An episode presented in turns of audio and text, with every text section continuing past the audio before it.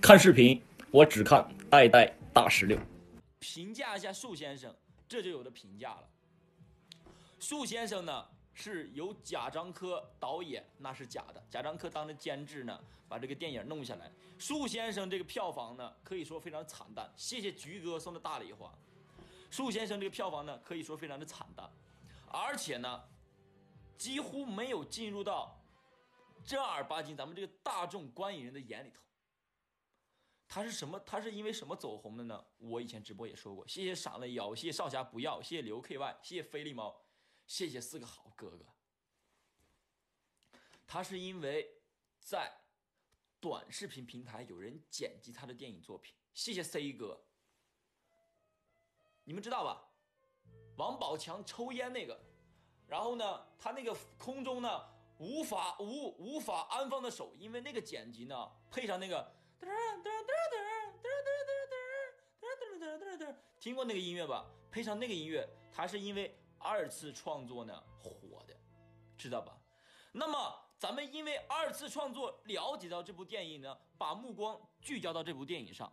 这个电影呢有没有让咱们学习的东西？有没有让咱们值得品鉴的东西呢？谢谢黄子阳黄哥九五九五七，当然是有的。这部电影我觉得 是直播间每一个人都值得去看的一部电影，而且 你们如果每天看我直播，听我的话，实现个人价值，你们以后呢，仅仅是因为年少时看过，以后的生活跟树先生里头的情节呀、故事呀没有任何的关系。但是你们要不听我的话，不听我，我说让你们他妈的怎么怎么怎么实现价值，你们全当节目效果听了。那么树先生就是十五年或者二十年二十年后的你自己。而且我一直觉得，如果我现在按照大二的时候或者大一的时候那个废物状态来生活的话，来走我人生的路的话，那我过十年过十五年，我就是树先生。为啥呢？树先生里头讲的不扎心吗？你说说他朋友的，他一个朋友撞了他那个二猪吧，撞了二猪的那本田雅阁吧，是雅阁的车吧？撞了一下雅阁车啊！雅二叔出来，操你妈的赔钱哦！你妈的小逼崽的，就骂他了东北话。哎，呃，二叔，这是我朋友，哎，你滚一边去！当着朋友的面，男人最怕这样了，男人最怕当着女人、当着朋友给自己拉、给自己、给自己掉面了，知道吧？男人很要自尊心的，很要自哦，皇冠，皇冠，很要自尊心的。你说说，奇耻大辱，那能那能忍吗？还有的去相亲去了。哎呀，怎么样，树啊？你说觉觉得这小梅好不好呀？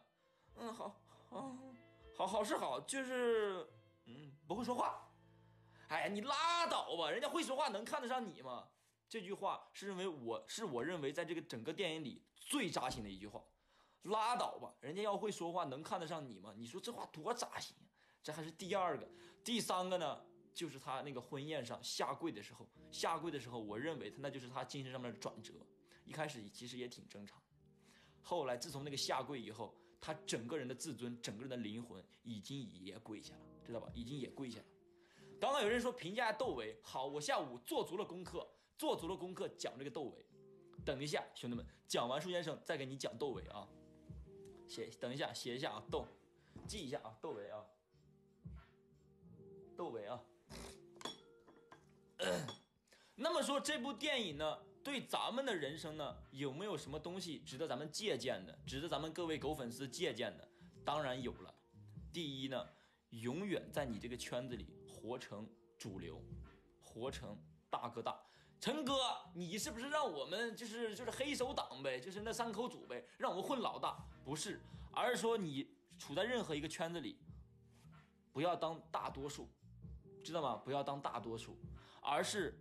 在这个圈子里，你能发表建设性的意见，比如说去哪儿吃饭，哎，咱们去吃火锅吧，哎，这是 A 说的，B 说的，哎，去吃那个烤肉吧，C 说去吃自助吧，然后呢，哎，兄弟们别说了，问问 E 哥说啥吧，一问 E 哥，我说去吃海底捞吧，走吧，E 哥，哎，E 哥说去吃海底捞，那就去吃海底捞，我请客。